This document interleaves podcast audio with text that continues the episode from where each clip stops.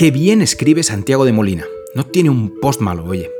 Las páginas de sus libros son como una comida en la escaleta, donde cada plato, por separado, ya merece el viaje. Léele, en serio, léele. En su último post reflexiona sobre las salas hipóstilas, esos espacios llenos de columnas distribuidas equidistantemente, como un templo griego o como la mezquita de Córdoba. ¿Sabes a lo que me refiero, verdad? Dice de Molina que la sala hipóstila es un invento tan importante, primitivo e inmejorable como la bicicleta o el pan. En esencia, dice él, la repetición de un espacio idéntico se vuelve un juego de espejos, destruye todo sentido de orientación y nos coloca ante un aquí que es igual que el allí. Toma ya. Parece que la repetición de columnas en el espacio y en el tiempo anule la naturaleza narrativa del lugar ya no hay partes, hay todo, ya no hay secuencia, hay redundancia. O dicho de otro modo, ya no hay melodía, ya solo hay ritmo, ritmo hipnótico.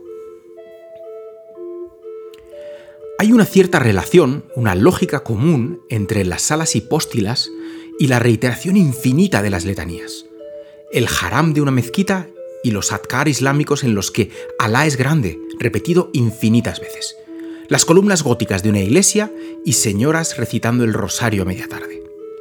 La reiteración anula el tiempo y haciéndolo anula también a uno mismo. Un monje budista recita un mantra yapa mala mientras los derviches sufíes giran y giran al ritmo del zikr. En sus trances desaparece el espacio-tiempo.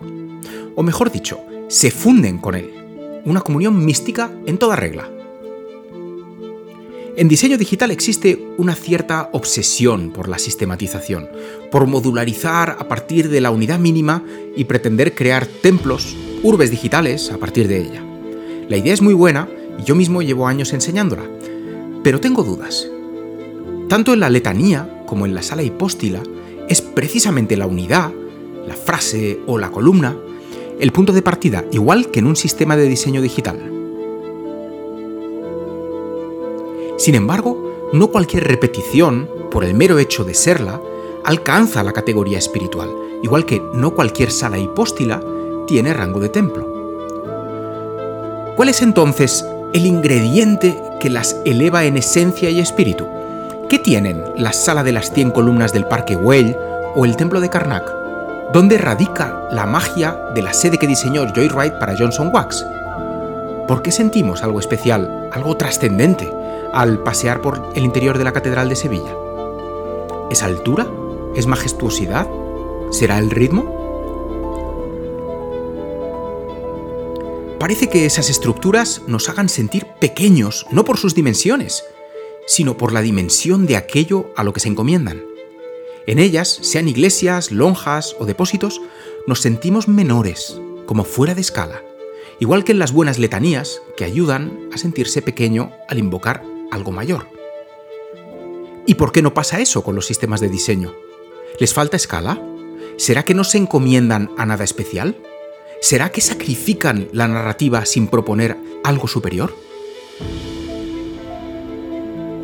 Más que fusión con lo trascendental, provocan alienación por lo banal, y más que trance, provocan desorientación.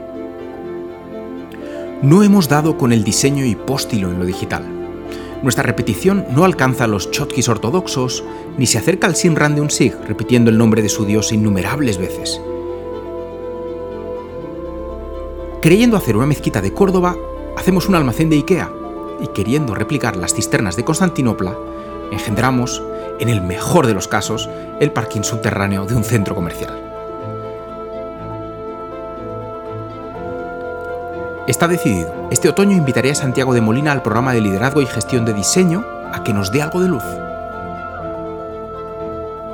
Que venga al instituto y nos hable de escaleras, de esquinas o del color blanco. Que nos ayude a entender que sin mirada trascendental no hay trascendencia.